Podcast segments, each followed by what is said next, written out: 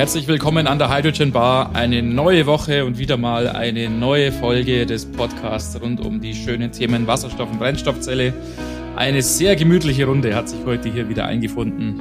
Johannes, das ja, siehst du sicherlich genauso wie ich. Ja, hallo Martin. Hallo an alle unsere Zuhörer und ein herzliches Grüß Gott, ein herzliches Hallo an Rolf Schmidt, der uns heute besucht. Hallo Rolf. Hallo Rolf. hallo, hallo. Du kommst ja aus einem Bereich, den wir vor einigen Wochen, fast schon Monate, ist es glaube ich hier mal angesprochen haben. Da hatten wir über die, die Wasserstoffpyrolyse gesprochen und bei der Recherche bin ich dann über deine Firma gestolpert und habe mir gedacht, wäre das nicht cool, mit euch mal zu sprechen. Und es ist toll, dass es dann geklappt hat. Und so können wir heute über dich, über deine Erfahrung, über deine Firma, die Bio oder Bio sprechen. Magst du vielleicht mal ein paar Sätze zu dir sagen und, und ja, wie du in diesen Bereich Wasserstoff und, und Wasserstoff aus Biomasse gekommen bist? Ja, gerne. Also es ist tatsächlich Bio, das HY vom Hydrogen. Zu meiner Person, also ich bin ausgebildeter Verfahrensingenieur, habe mal irgendwann vor einigen Jahren auch für die BASF in Ludwigshafen gearbeitet und im Rahmen eines Projektes dann mit einem Kollegen zusammen auf die, diese Geschichte hier äh, Wasserstoff aus Biomasse gestoßen. Wir haben danach relativ zeitnah damals schon äh, eine Firma gegründet, haben versucht, die Technologie aus den USA in den Markt zu kriegen. Ja, und so hat das Ganze, hat das Ganze damals angefangen. Ist mittlerweile schon 20 Jahre her. Ja, Wahnsinn, genau. So wie ich uns kenne, Johannes, haben wir in der Folge damals wahrscheinlich den Hörern sogar leichtsinnig versprochen, dass wir uns einen Experten zum Thema holen werden. Und jetzt muss man natürlich fair bleiben. Was ihr mit eurem Unternehmen tut oder was du mit deinem Unternehmen tust, ist ja jetzt nicht direkt Pyrolyse. Es ist was Vergleichbares, was sehr ähnliches, aber es ist ja im Endeffekt nicht das, was wir sozusagen in dieser Folge seinerzeit, auf die du angespielt hast, Johannes, unter dem Thema Pyrolyse vorgestellt haben. Richtig, Rolf? Nee. Also wie gesagt, das war damals schon, ich gehe mal vielleicht gerade noch mit ein paar Sätzen auf die Geschichte ein. Also das, äh, wir reden von einem Wirbelschicht-Gasifikationsverfahren. Also das ist eigentlich eine uralte Technologie, die wurde 1926 mal auch in der BASF erfunden.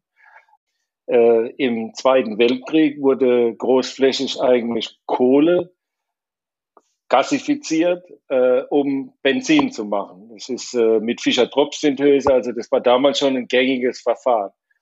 Und das klassische Verfahren ist das sogenannte autotherme Vergasungsverfahren oder Gasifikationsverfahren. Äh, äh, die, hier erfolgt die Beheizung direkt. Also äh, geh noch mal, geh, geh ich nochmal einen Schritt zurück. Also Wirbelschicht äh, ist eigentlich, ist es ein Behälter, der ist gefüllt mit Sand, tatsächlich mit Sand und wird fluidisiert mit Dampf, also blubbert Dampf durch. Und dieses heiße Sandbett, dieses Sandbett muss beheizt werden. In der Regel, also das klassische Verfahren ist wie gesagt autotherm. Im Prinzip bläst man einfach Luft ein, die einen Teil des Prozessgases verbrennt und den Behälter beheizt. Das ist das klassische autotherme Vergasungsverfahren. Wir haben im Jahr 2000, wie gesagt, mit dieser US-Technologie angefangen. Das ist ein allothermes Vergasungsverfahren. Das ist so der, der, der Unterschied. Also allotherm heißt, indirekte Beheizung. Also da steckt in diesem Fluidisierungsraum ein, äh, ja, ein, ein, ein Wärmetauscher mit drin und beheizt das Ganze indirekt. Beide Verfahren haben Vor- und Nachteile. So, wir sind im Zuge unserer Entwicklung. Also, wie gesagt, diese erste Firma, das war relativ schnell vorbei. Dann haben wir 2004 oder ich speziell ein erstes Patent angemeldet. Äh, wir konnten 2006 ein paar Projektpartner dazu gewinnen haben die ganze Technologie entwickelt, haben ein weiteres Patent entwickelt, was dann eigentlich auch die Basis ist für diese Geschichte, die wir heute tun. Und zwar verbinden wir beide Verfahren. Deswegen nennen wir das Ganze auch Hybridtechnologie. Äh, das heißt, wir heizen allotherm mit einem Wärmetauscher Und, aber wir regeln Autotherm mit der Zugabe von Luft oder Luftsauerstoff in den Verbrennungsraum. Aber ganz kleine Mengen, nur dosiert zum Regeln.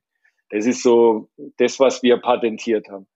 Und äh, das Patent ist erteilt. Ja, auf der Basis arbeiten wir. So, um die Geschichte abzuschließen. Äh, ja, 2013 sind äh, die, die genannten Firmen ausgestiegen, aus Gründen, die nichts mit der Technik zu tun haben. Und ich persönlich konnte 2017 sowohl das Patent als auch eine Testanlage und die kompletten technologischen Entwicklungen zurückkriegen und habe dann 2018 mit meinen Partnern die Bio gegründet. Das ist so im Kurzen die Geschichte. Vielleicht ganz kurz im Hintergrund, weil du das erläutert hast. Der Grund, warum es seinerzeit zu Zeiten des Zweiten Weltkriegs die Kohlevergasung so betrieben wurde, ist natürlich der, dass wir in Deutschland halt kein Öl oder keine Gasvorkommen hatten und, und man sich für die Kriegswirtschaft unabhängig von, von Importen von Benzin aus anderen Ländern machen wollte und deshalb ein Verfahren entwickelt hat, um eben Kohle, da haben wir und hatten wir in Deutschland genug, ähm, nutzbar zu machen als, äh, als Kraftstoff für Fahrzeuge, speziell für Fahrzeuge, die natürlich im Kriegseinsatz waren. Genau. Das ist der Hintergrund. Und so in den 90er Jahren hat man dann wieder angefangen, sich Gedanken drüber zu machen, halt auch andere Stoffe äh, ja, zu vergasen, zu gassi ich, Also ich benutze lieber den Begriff gasifizieren, aber okay. Und äh, das, das ist so, das ist so, also es ist nichts Neues, was wir tun. Wir haben äh, nur gängige Technologien komponiert und haben das auch in einer Testanlage bewiesen, dass es funktioniert und haben im Prinzip ein breites Spektrum von einsetzbaren Biomassen ja, verfügbar gemacht. Also haben gezeigt, dass es geht. Und haben wir schon einen gewissen Vorsprung gegenüber anderen.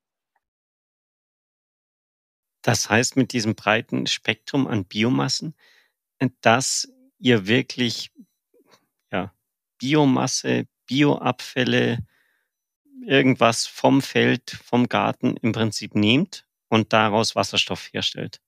Wir haben in das der Zeit von ein Goldesel. ich sage ich sag das Sprichwort jetzt nicht, ja, aus äh, XX Gold machen. Nee, das tun wir, tun wir im Prinzip sogar fast. Ja. Also wir reden hier tatsächlich von Klärschlamm. Äh, wir reden von Bioabfällen, also die braune Tonne, die jeder zu Hause hat. Wir reden aber auch von, von Grünschnitt. In, äh, in, wir haben auch äh, potenzielle Interessenten, die haben, äh, die haben äh, ja, äh, äh, Rückstände aus der, aus der Lebensmittelindustrie. Also wir reden nicht nichts von nichts essbar, sondern einfach das, das Salatblatt, das halt liegen bleibt und solche Geschichten. Ja, also auch über das reden wir. Und äh, wir haben in der Zeit, ich habe es ja gerade gesagt, zwischen 2008 und 2013 haben wir, ich glaube, 90 Testfahrten gemacht mit der Anlage und haben diese Stoffe auch alle äh, getestet und durch unsere Anlage gefahren. Also wir haben gezeigt, dass es geht. Es gibt Dinge, die gehen auch nicht. Äh, aber ein Großteil der, das, also nicht ein Großteil, sondern das, was ich gerade genannt habe, das haben wir auch getestet. Wir haben auch mal Hausmüll getestet, also diese klassische, ja, ungetrennte Mülltonne, ja, weil, äh, weil wir da eine Probe aus dem Ausland hatten. Also solche Geschichten haben wir auch, ja. Das macht dann natürlich schon Schwierigkeiten, aber generell das Konzept, so wie es hier steht, das beruht auf, auf äh, ja, äh, wie haben die Kollegen heute gesagt, schwer zu verwertender Biomassen. Also, ja, so Hackschnitzel und so Zeug, das ist uns zu, ja, das kostet auch Geld mittlerweile, und zwar viel Geld. Das ist natürlich auch eine preisliche Frage. Was dann ja bedeutet, wir sprechen oder ihr sprecht da vor allem über organische Abfälle, also Kohlenwasserstoffverbindungen. Und wenn daraus dann Wasserstoff erzeugt wird, hat man sozusagen eine Verwendung logischerweise für die Wasserstoffatome. Aber da schließt sich natürlich die Frage an, ja, was passiert denn mit dem Kohlenstoff? Wie fällt bei euch dann der Kohlenstoff an und könnt ihr den dann sozusagen äh, einfangen und in Form vielleicht nutzbar machen sogar? Also ich muss dazu sagen, die Testanlage, die wir in, in äh, die wir betrieben haben über fünf, fünf Jahre, die ist, äh, die war eine Anlage zur Erzeugung eines Synthesegases. Also das, die, die, das Gas, das da rauskommt, das ist erstmal Synthesegas. Synthesegas besteht, und jetzt dann auch auf die Frage, wo der Kohlenstoff bleibt, besteht aus, also unser Synthesegas zum, zum Beispiel aus circa 50 Prozent Wasserstoff, circa 20 Prozent CO, circa 20 Prozent CO2 und circa 10 Prozent Methan, CH4. Und da bleibt im Prinzip der Kohlenstoff. Der wird, äh, äh, in, also findet sich in diesen Molekülen wieder. Der Rest, was übrig bleibt, ist, ist die, die, die klassische Asche, also die mineralischen Bestandteile aus der Biomasse. So. Im weiterführenden Verfahren äh, wird dann aus dem Kohlenmonoxid, wird mit einer Wassergasreaktion wird wieder Wasserstoff, also so relativ katalytische Reaktion. Äh, das heißt, es bleibt noch CO2 und CH4. Denn das Methan nutzen wir zur Beheizung der Anlage, also es ist ein geschlossener Kreislauf. Und das CO2, das dann noch da ist, ist ja im Prinzip in Anführungszeichen CO2-neutral. Das heißt, das kommt ja von der, von der eingesetzten Biomasse. So, das hat einen relativ geringen äh, CO2-Footprint. Aber wir denken aktuell auch schon drüber nach, dieses CO2 aus dem Prozess abzutrennen und entweder über CCS, also über Carbon Storage, wegzuspeichern oder in einer Nutzung zuzuführen. Wie zum Beispiel, ja, ich habe äh, Methanolerzeugung, äh, synthetische Treibstoffe, äh, auch äh, vielleicht eine industrielle Nutzung zu geben. Also ja, hier gibt es vielfältige Möglichkeiten. Also die Idee ist da. Also Kohlendioxid ist mittlerweile tatsächlich oder regeneratives Kohlendioxid kann durchaus auch ein Wertprodukt sein. Aber das, äh, das können wir im Prozess separat abbrennen. Ein weiterer Vorteil daraus ist, wir werden, wir werden im Prinzip dann auch CO2 negativ sogar. Das heißt, wir nehmen ja gebundenes CO2 aus der Atmosphäre. Das wollte ich gerade sagen. Das ist natürlich super charmant, wenn man dieses Verfahren sogar als CO2-Senke sozusagen nehmen kann. Und dann ja, gibt es wahrscheinlich schon wieder einen Grund, sich eine neue Farbe für den Wasserstoff auszudenken, Johannes. CO2-negativer Wasserstoff. Ja, genau. ja, grün sind wir ja nicht. Das, dieser Grün ist besetzt mit Elektrolyse, ja. Aber ehrlich gesagt, mit dieser Farbenlehre, das ist mir ein bisschen weit weg. Aber ja, ist auf jeden Fall eine spannende Geschichte, ja. ja. Und jetzt, äh, du, du meintest vorher, ein quasi was übrig bleibt, ist einfach Asche dann. Oder das heißt, äh, kommt wirklich so, so ein Pulver raus, was man auch aus dem Holzofen kennt im Prinzip. Und das kann man dann ganz einfach auf dem Feld ausstreuen als Dünger. Na, ganz ja. einfach ist es nicht. Ganz so einfach ist es nicht. Also wir haben aktuell, also wir haben ja viele Versuche damit gefahren. Also es ist tatsächlich so, wenn wir Klärschlamm verwerten, kann es durchaus mal eine Schwermetallbelastung sein. Ja, oder aus dem Bioabfall oder wie, woher auch immer kommt schon mal ein bisschen Schwermetalle mit. Und die äh, sind für die Asche halt schlicht und ergreifend, naja, tödlich. Das heißt, es kann eigentlich nicht auf dem Acker ausgebracht werden, sondern muss, muss tatsächlich entsorgt werden. Aber das müsste es auch auf einem anderen Verwertungsweg. Also das machen wir keinen Aber es Unterschied. Ist natürlich dann kompakter und, und man hat es viel konzentrierter, als wenn es da irgendwie ganz leicht verteilt ist in der Biomasse. So ist es ja. Wir konzentrieren das. Da kommt noch ein Aspekt dazu. Äh, bei der Klärschlammnutzung ist es für die Zukunft auch essentiell, das, äh, das Phosphat zu nutzen, das mit dem Klärschlamm mitkommt. Also äh, das ist für die Zukunft ein ähnlich wichtiger Rohstoff wie zum Beispiel Lithium.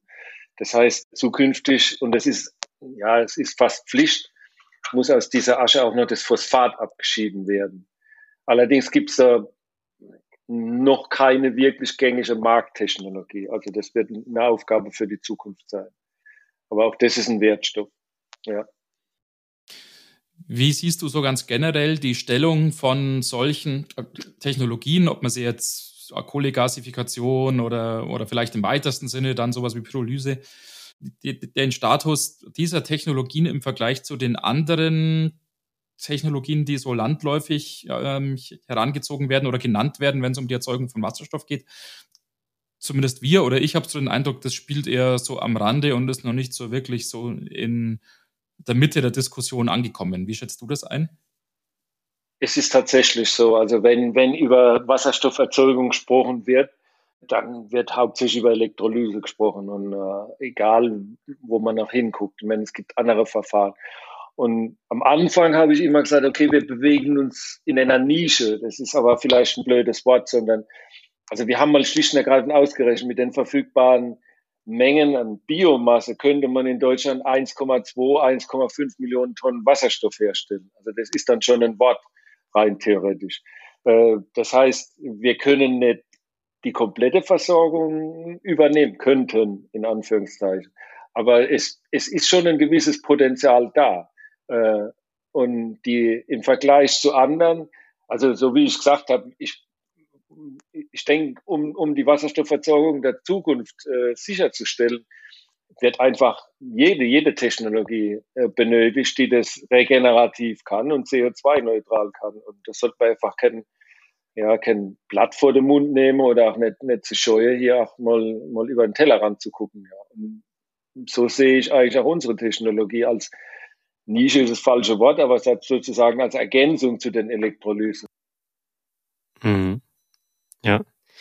Du, du meintest vorher auch noch, um jetzt nochmal bei der Technik oder zurückzukommen, dass das ja auch beheizt wird. Ist das recht aufwendig? Also wie, um welche Temperaturen geht's da denn? Also ist das irgendwie 100 Grad oder 500? Äh, sagt man da, da, da braucht man irrsinnig viel Energie dafür? Also die Temperatur ist tatsächlich irgendwo zwischen 750 und 850 Grad. Also das ist die Temperatur. Und der, das kommt auf den Einsatzstoff drauf an. Ja, gibt es ein paar Parameter. Ähm, wir haben tatsächlich, als wir jetzt mit der, mit der Bio neu gestartet sind, haben wir ein Konzept entwickelt, äh, wo wir die Anlage mit Fremdenergie beheizen. Das, äh, das heißt, wir hätten, ich sage es jetzt mal, obwohl ich nicht sagen will, Erdgas oder Biogas zugekauft, wobei Erdgas eigentlich nie eine wirkliche Option war. Ja, so, und äh, durch diese Preissituation ist der Weg sowieso, erstens mal sowieso tot, weil es rechnet sich definitiv nicht mehr. So, und jetzt haben wir das komplette Anlagenkonzept umgestellt. Das heißt, wir, die Anlage wird in Zukunft komplett autark funktionieren. Das heißt, das, was wir für die, für die Beheizung, das Gas, das wir für die Beheizung äh, brauchen, das produzieren wir selbst. So. Wir fahren von einem, eine, eine Idee mehr. Also eine Idee ist schon eine signifikante Menge an Biomasse zusätzlich rein und äh, produzieren einfach mehr Synthesegas und zweigen einen Teil Strom ab und beheizen die Anlage, sodass die Anlage komplett autark ist. Die, die Heizung ist eigentlich nicht aufwendig. Wir reden hier von einem ganz normalen Brenner. Ja, das sind alles etablierte Prozesstechnologien. Wie weit seid ihr mit der Technologie? Wie sehr seid ihr da schon äh, skaliert? Seid ihr schon in der Phase, wo ihr sozusagen die Technik so weit stehen habt und jetzt schon vielleicht irgendwie an der Kostenschraube sozusagen dreht und versucht es zu optimieren, zu verbessern? Oder seid ihr in einer Phase, wo es noch um, um Demonstration, Proof of Concept und so weiter geht?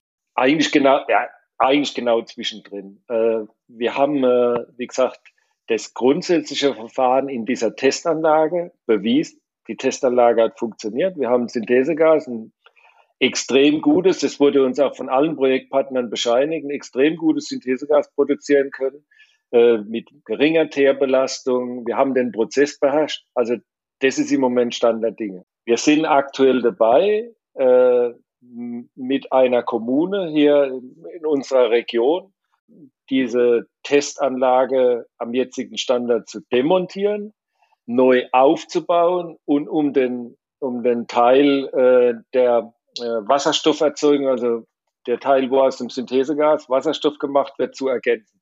Das Projekt steht. Das ist jetzt unser erster Schritt. Allerdings ist das noch eine relativ kleine Anlage. Also die produziert circa ein Kilogramm Wasserstoff die Stunde. Also ist ein bisschen größer wie eine Laboranlage und mm, ist noch keine Pilotanlage, also irgendwo zwischendrin. So, das ist jetzt der Schritt, den wir gerade gehen. Der ist für 2023 geplant. Wir haben dazu Fördermittel beantragt. Wir sind im Moment in der Genehmigungsphase. Also das Projekt Wir haben auch Projektpartner gefunden, also das Projekt wächst. Und der nächste Schritt ist dann auch mit der, mit der äh, gleichen Kommune auch dann eine erste große Pilotanlage zu bauen, die danach kommerziell produziert. Das ist dann der nächste Schritt. Der ist mal für 2024 und 2025 angedacht. Das sind so unsere nächsten Schritte. Aber wir sehen eigentlich relativ wenig technische Risiken, weil, wie gesagt, wir entweder das Verfahren an sich schon praktisch erprobt haben und auf der anderen Seite wir auf gängige, marktgängige Technologien zurückgreifen. Und daher glauben wir, dass wir hier ganz gute Chancen haben. Klingt ja gut. Endlich mal ist, gibt es hier was im Podcast, was nicht nur eine Idee ist und ein Konzept. ja, gut, da dürfen wir jetzt auch anderen ja, nicht ja. Unrecht tun. Aber, aber ich, ja. ich, ich rede ja von unseren ganzen Studien, die wir vorstellen. Ja, ja, genau. Das nicht den Gästen. Ja,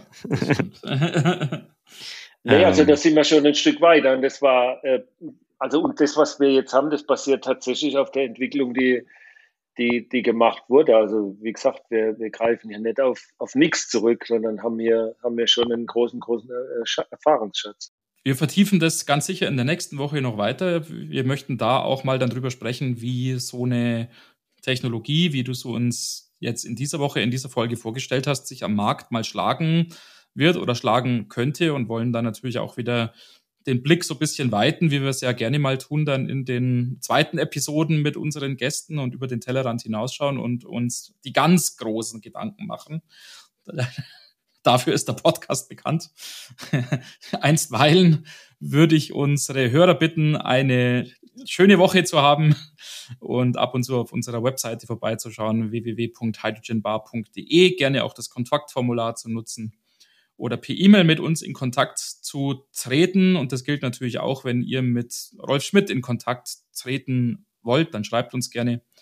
Wir leiten es dann entsprechend an den Rolf weiter. Und ansonsten freuen wir uns drauf, Johannes, euch in der nächsten Woche wiederzuhören. Ja, genau. Bis dahin wünschen wir euch alles Gute. Wir danken dir nochmal, Rolf, für deine Zeit, für die ganzen Insights, die du uns gegeben hast und unseren Hörern und freuen uns dann, euch nächste Woche wieder zu hören und ja, zu sehen. Ja, vielen Dank auch von mir. Vielen Dank auch von mir und dann bis nächste Woche. Bis dahin. Ciao.